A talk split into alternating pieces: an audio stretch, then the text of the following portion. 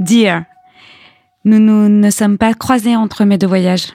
Me voilà dans le train pour Lyon et je profite que le Wi-Fi s'invite à bord et des 8h30 de route pour t'écrire. J'espère que nous trouverons un moment la semaine prochaine pour nous voir en chair et en rire. Tu as du temps et tu es par là à ce moment-là? J'ai relu tous nos échanges depuis le début et j'ai remarqué que tu avais usé du not all men assez rapidement. Dans Il y a des garçons de bonne volonté, je trouve intéressant de souligner ce truc, car c'est une réaction fréquente qui ne fait pas avancer le schmilblick. Ça invisibilise même la lutte que nous pourrions mener ensemble. Je sais que d'être euh, du côté de l'oppresseur n'est pas confortable. J'avais discuté avec un jeune Allemand en 89 du poids de la culpabilité des choix qu'avaient fait ses grands-parents. Ce qui m'avait marqué, c'est qu'il ne se posait pas en victime à la place des victimes et ne détournait pas l'attention du sujet qui nous occupait. Il assumait sa culpabilité à coup de on a fait ça, tout en sachant qu'il n'avait pas fait cette histoire et qu'il pouvait dessiner celle à venir autrement, fort de l'expérience passée. J'aimerais tellement que les Français Françaises que je rencontre le vivent comme ça sur le sujet de l'égalité femmes-hommes.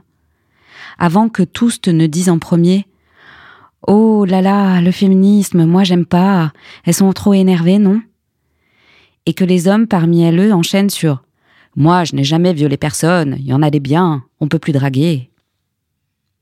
Pendant ce temps, à Veracruz, on n'avance pas sur les questions d'égalité. L'homme se remet au centre du sujet, et en victime de surcroît, victime d'une guérilla féministe. Et bien sûr que ça finit par énerver à force. On ne règle pas les problèmes.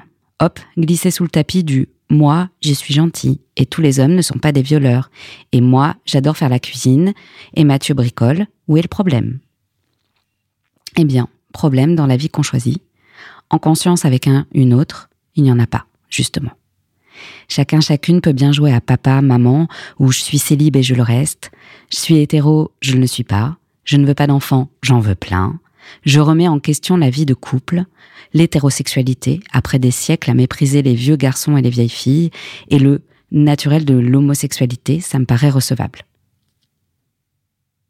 Le problème, à mon sens, c'est de regarder la vie des autres et de croire qu'elles sont égarées, qu'elles ne font pas le bon choix, que ce qu'on choisit, nous, c'est la vérité. Tu sais, j'aime infiniment douter, et j'ai la certitude que je ne sais pas grand-chose. Mais je crois ça.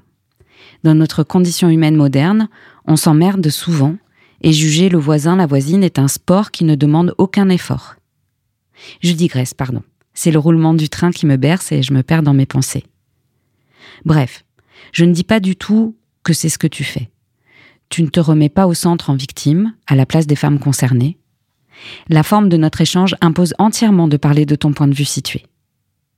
C'est juste que ça m'interroge, cette spontanéité à défendre certains hommes qui seraient meilleurs que d'autres alors qu'on est d'accord. On s'attaque à un système complexe et intégré, et les êtres parfaits n'existent pas. Alors qu'est-ce qui pourrait nous faire avancer? Un peu de bonne foi? De dire une bonne fois pour toutes OK, on est du côté des oppresseurs, on fait vivre ça aux femmes et maintenant ça va changer. Je pense qu'il y a dans son note Holmen un réflexe d'enfant pris en faute. Tu sais, quand une bande fait des bêtises, que l'un l'une d'entre elles comme l'irréparable, c'est lui qui fait tomber le vase. Il y a deux voies possibles. Dire c'est pas nous, c'est lui, et exclure en condamnant le coupable, ou choisir d'assumer la faute ensemble. En fait, ça vient interroger notre rapport à nos responsabilités collectives et à l'exclusion. Chose que nous n'avons pas fait depuis fort longtemps. It's raining men. Not all men. Voilà pour aujourd'hui. Je n'arrive plus à me concentrer avec le bébé derrière moi et ma voisine qui envoie des vocaux. Je t'embrasse euh, fort fort et je te laisse sur cette question. Pourquoi tu n'aimes pas l'écriture inclusive? Ah, et aussi, escargot, coquille Saint-Jacques, cochenille, lombric, huître plate, grenouille, crépidule, tortue d'eau douce, le mérou, poisson clown, certains reptiles, lièvres marins, et chez les fleurs, on parle de fleurs bisexuelles ou de fleurs parfaites. Tomates, hibiscus, ginkgo biloba, maïs, poivron. Je crois que chez l'humain, on parle d'intersexuation et non pas d'hermaphrodisme. C'est intéressant de voir que pour l'humain, on parle d'une anomalie pour l'opposer à la norme et que chez les plantes, on trouve que c'est la perfection dans sa minorité, mais bien pratique à utiliser en agriculture.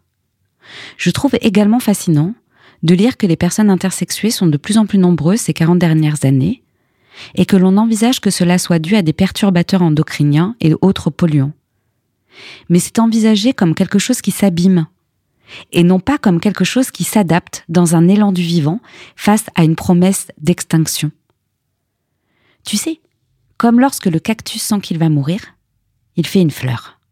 Parfaite. C'est tout. Bisous.